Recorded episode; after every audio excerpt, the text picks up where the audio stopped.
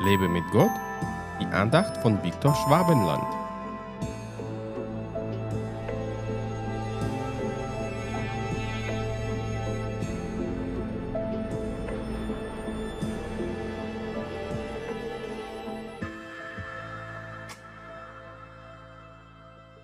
Wir aber haben nicht den Geist der Welt empfangen, sondern den Geist, der aus Gott ist, damit wir die Dinge kennen, die uns von Gott geschenkt sind.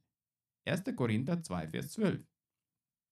In der Welt passieren Dinge, die man als normal bezeichnet, während wir als Kinder Gottes verstehen, dass sie nicht gut sind. Wenn wir uns dann zu dem Wort melden, werden wir feindlich angegriffen, weil wir nicht tolerant genug sind und die Verkehrtheiten dieser Welt nicht tolerieren wollen. Nun, es gibt aber dennoch Christen, die Sünde tolerieren und sie sogar befürworten. Sie haben ganz offensichtlich nicht den Geist Gottes in sich, sondern folgen dem Geist dieser Welt, den man auch Zeitgeist nennt.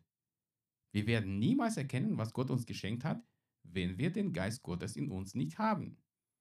Unsere Augen bleiben verbunden und wir werden immer nur Probleme und Sorgen sehen.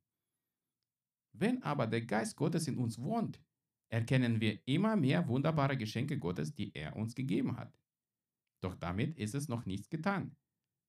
Wir sollten die Geschenke Gottes im Glauben empfangen und sie zu seiner Ehre nutzen.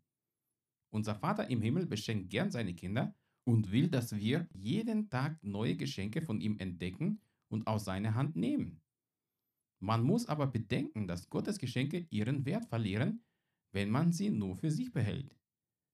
Wenn man sie aber mit anderen teilt, dann werden sie immer wertvoller, nicht nur für uns, sondern auch für unsere Umgebung. Falls man dir die Lüge erzählt hat, dass die Gaben des Heiligen Geistes aufgehört hätten, kann ich dir versichern, dass es nicht so ist. Und du darfst Jesus um die Gaben des Geistes bieten. Falls du den Geist Gottes noch nicht in dir hast, lade ihn ein, dein Herz zu erfüllen. Das mag der Theologie deiner Gemeinde widersprechen, aber das sollte dich nicht stören, denn Gott will dich begaben. Gott segne dich. Hat dich diese Andacht ermutigt? Wenn ja, dann teile sie bitte mit deinen Freunden. Und abonniere meinen Podcast und meinen Blog www.lebemitgott.de.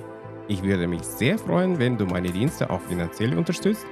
Weitere Infos dazu findest du unter www.viktorschwabenland.de Spende.